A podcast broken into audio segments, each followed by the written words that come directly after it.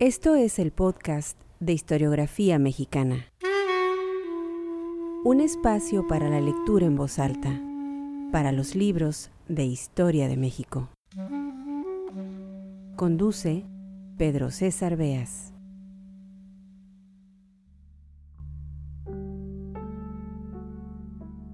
Sean bienvenidos al podcast de historiografía mexicana. Hoy hablaremos de el historiador don Daniel Cosío Villegas. Y para ello vamos a remontarnos a la Casa de España en México, creada en 1938 por iniciativa del presidente Lázaro Cárdenas, un espacio para acoger temporalmente a destacados científicos y académicos amenazados por la guerra civil en España, y que pronto se transformó, en 1940, en una institución de altos estudios, el Colegio de México, como bien saben, uno de los centros de investigación de mayor prestigio en Latinoamérica. Los primeros años de esa institución están marcados por la dirección de dos personajes mexicanos, hombres de letras, intelectuales al servicio de la cultura, don Alfonso Reyes y don Daniel Cosío Villegas.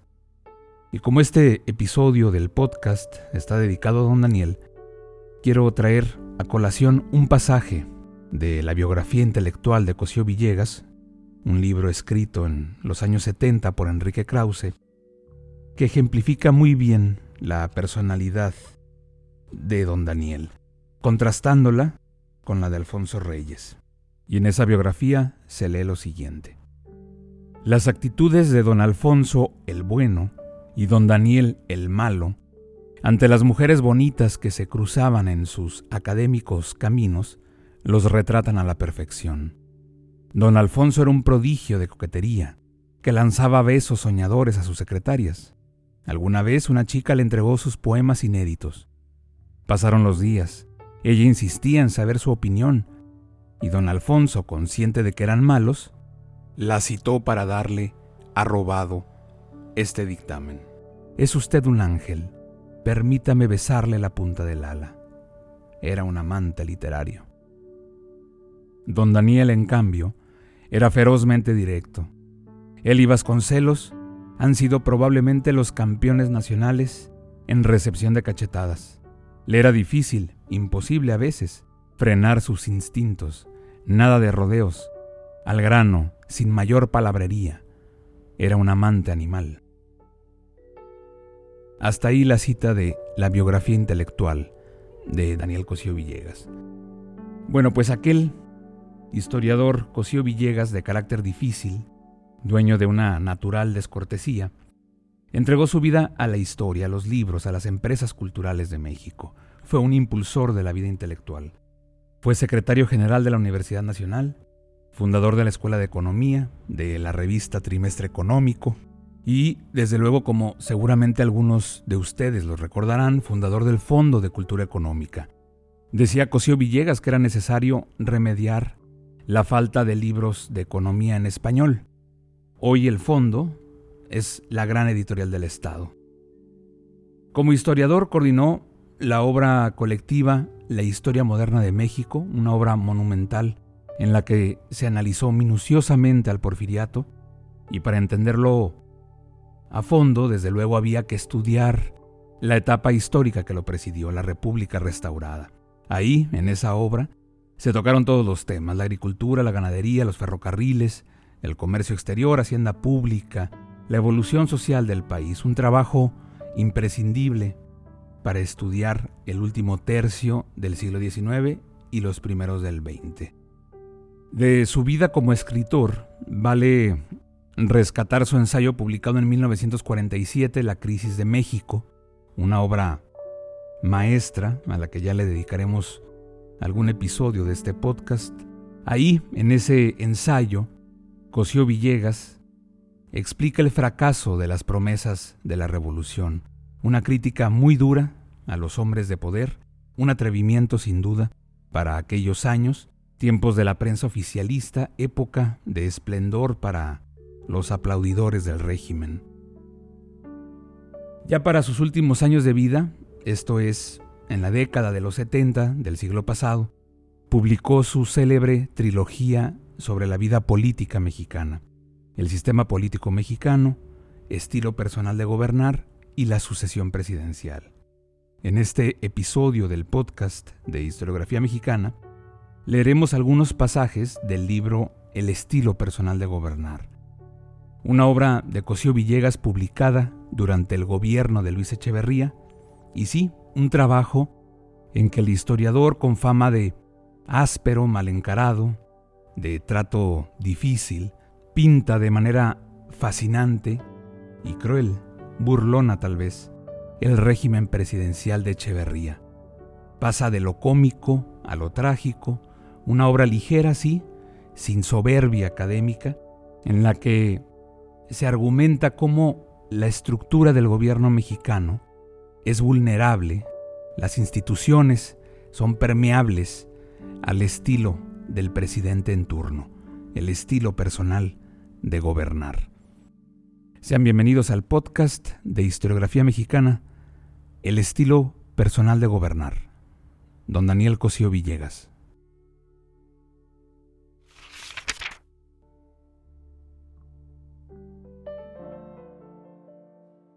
En manera alguna intento hacer aquí un análisis psicológico y menos psiquiátrico de nuestro presidente. Esto requeriría una relación personal vieja, cercana y continua que no he tenido. Como que yo lo vi con mis propios ojos por la primera vez, alcanzados ya sus 50 años de edad. Y requeriría también un conocimiento profesional especializado, del que obviamente carezco. He intentado, sí, lograr una impresión de cómo era cuando estudiaba derecho, por si podía yo dar con una similitud o un contraste. Pero el resultado ha sido pobre y contradictorio. Unos amigos suyos lo pintan como un ser más bien callado, solitario, que rehuía el acompañamiento que no fuera de unos cuantos. Otros, en cambio, lo retratan como un vacilador o festivo, que se divertía asombrando a sus amigos con pasearles por la nariz la última sensación literaria, solo para que al rato descubrieran que no la había leído. Un tercer grupo lo describe como muy interesado en los movimientos estudiantiles, pero sin participar en ellos activamente. En fin, el cuarto lo recuerda con claras inclinaciones magisteriales, pues con frecuencia convocaba a sus íntimos para discutir un tema elegido por él y cuyo estudio repartía entre ellos, reservándose, por supuesto, el papel de director de debates y de expositor de las conclusiones. Es un hecho, sin embargo, que durante su larga carrera administrativa, incluso siendo ya secretario de gobernación, es decir, la segunda figura política nacional, fue distintamente reservado. Tanto que más de una persona está persuadida de que Díaz Ordaz, que lo trató a diario durante largos años, se fue de espaldas desde el primer día de la campaña, al darse cuenta del monstruo insospechado que había venido alimentando pacientemente a lo largo de 18 años. Este hecho apunta a dos conclusiones. Primera, la ociosidad completa del sistema tapádico con que se escoge a nuestros presidentes. Y la segunda, que la suma enorme de poder que estos adquieren en cuanto reposan en la silla presidencial, es capaz de volver al revés a un hombre, transformándolo en otro diametralmente opuesto.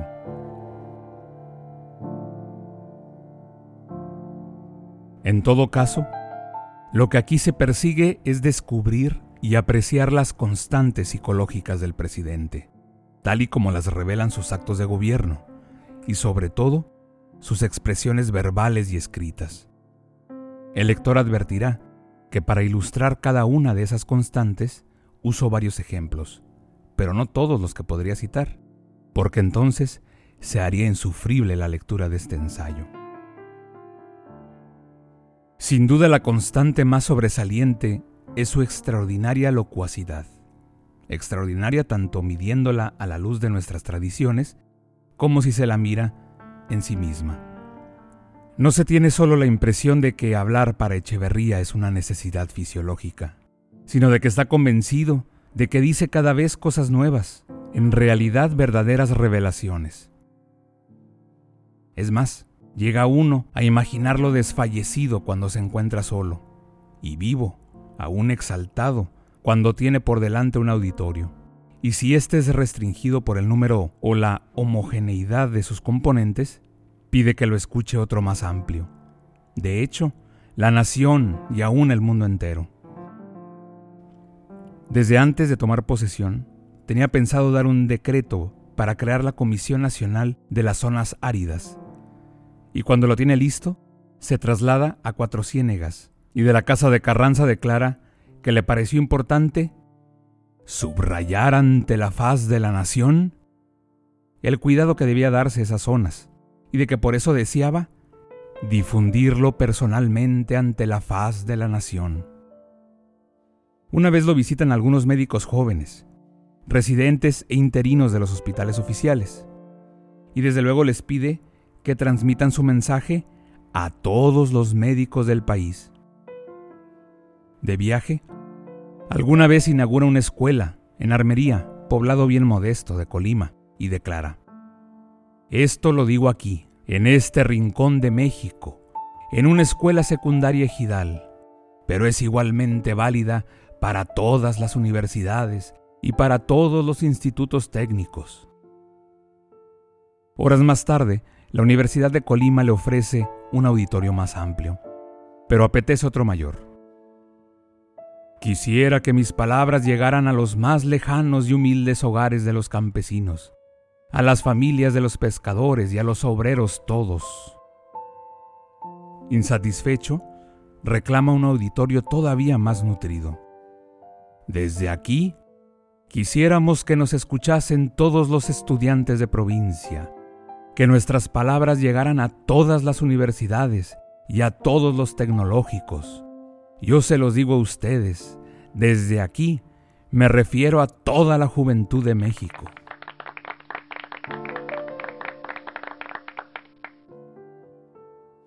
Nada de extraño tendría que estas imperfecciones habladas y escritas del presidente tuvieran algo que ver con otra de sus constantes psicológicas, la incapacidad de reposar, la prisa con que se mueve, la prisa con que quiere hacer las cosas y la prisa con que quiere que otros, todos, las hagan. Y esto, a su vez, está ligado a su insistencia de que Él cumple cuanto ofrece y lo cumple en el día, a la hora y al minuto convenidos. Su campaña electoral causó asombro por varios motivos, pero el principal fue el salto continuo y pronto, la movilidad de azogue que lo llevó prácticamente a todos los rincones del país y ya en la presidencia, sus escapadas semanarias a la provincia y su prédica diaria de que ver in situ los problemas, palparlos allí donde están, es el primer paso necesario para resolverlos. Y también de aquí su desprecio infantil del hombre solitario, que clavado ante la mesa de su gabinete de trabajo, pontifica sobre los males del país y sus remedios, cuando jamás ha visto brotar el pus de la llaga.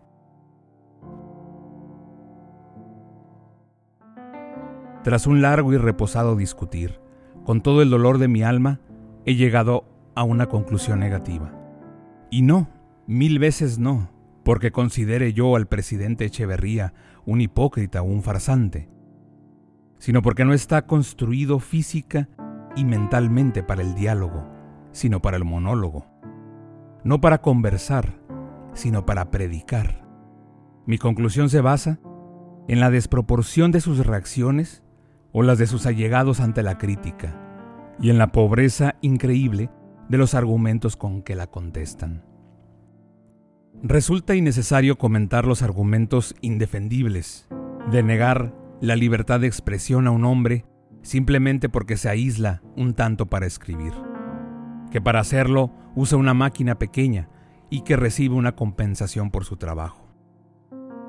Ya se dijo que su desmedido vigor físico su inclinación irrefrenable a predicar, lo cierran para el diálogo.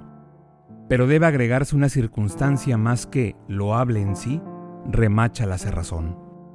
Con sobrados motivos, Echeverría está convencido de que quizás, como ningún otro presidente revolucionario, se desvive literalmente por hacer el bien a México y los mexicanos. De allí salta a creer que quien critica sus procedimientos en realidad duda o niega la bondad y la limpieza de sus intenciones. Más de un presidente en nuestro país ha padecido ese mal de altura, típicamente Porfirio Díaz, que por haber arrancado a México del desorden y de la miseria en que había vivido durante 70 años continuos, creía merecer el acatamiento unánime y eterno de sus ciudadanos.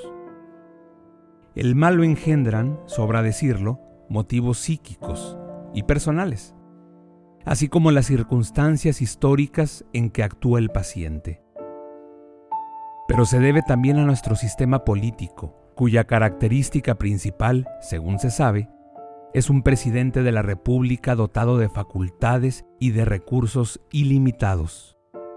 Esto lo convierte fatalmente en el gran dispensador de bienes y favores, aún de milagros. Y claro que quien da, y sin recibir nada a cambio, tiene que ser aplaudido sin reserva, pues la crítica y la maldición solo pueden y deben recaer en quien quita en lugar de dar.